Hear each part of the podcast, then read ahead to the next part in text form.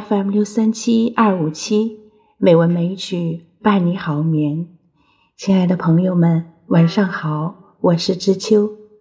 今天是二零二一年八月八日，欢迎您收听美文美曲第两千四百四十九期节目。今天我们来欣赏李清照的一首词《醉花阴》。《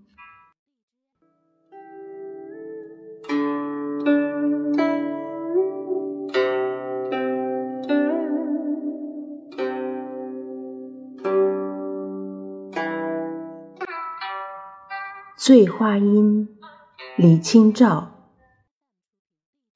薄雾浓云愁永昼，瑞脑消金兽。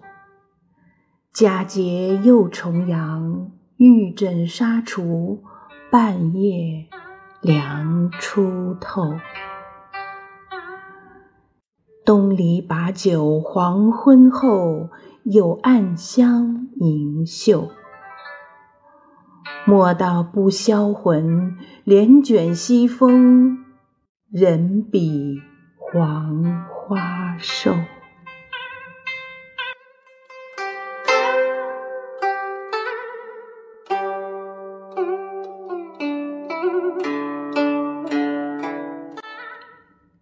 这首词是作者早期和丈夫赵明诚分别之后所写。他通过悲秋伤别来书写词人的寂寞与相思情怀。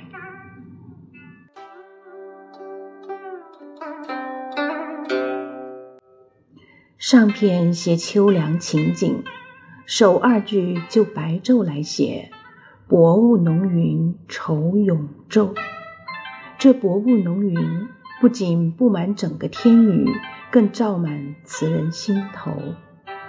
瑞脑消金兽，写出了时间的漫长无聊，同时又烘托出环境的凄寂。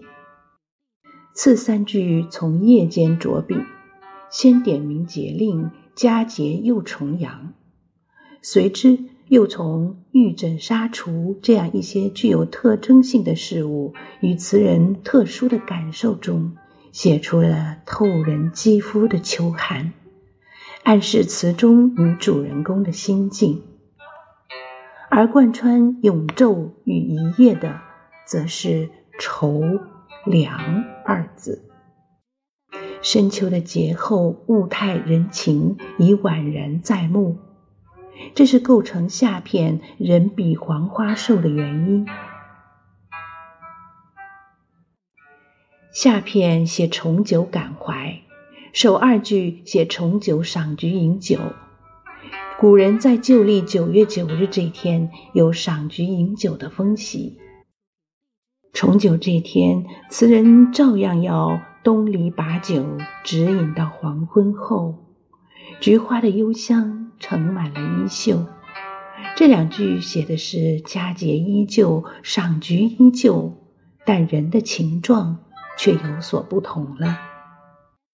莫道不销魂，帘卷西风，人比黄花瘦。上下对比，大有物是人非、今夕易去之感。就上下片之间的关系来说，这下片写的是结果。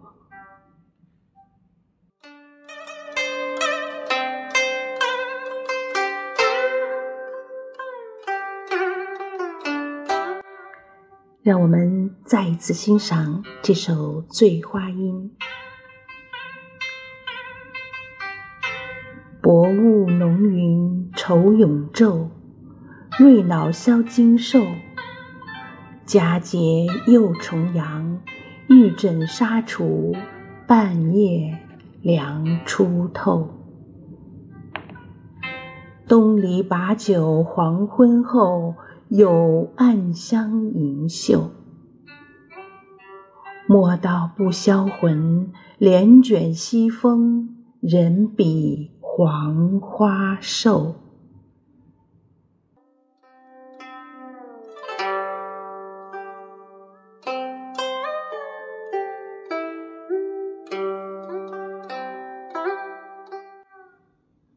好了亲爱的朋友们今天的节目就是这样了。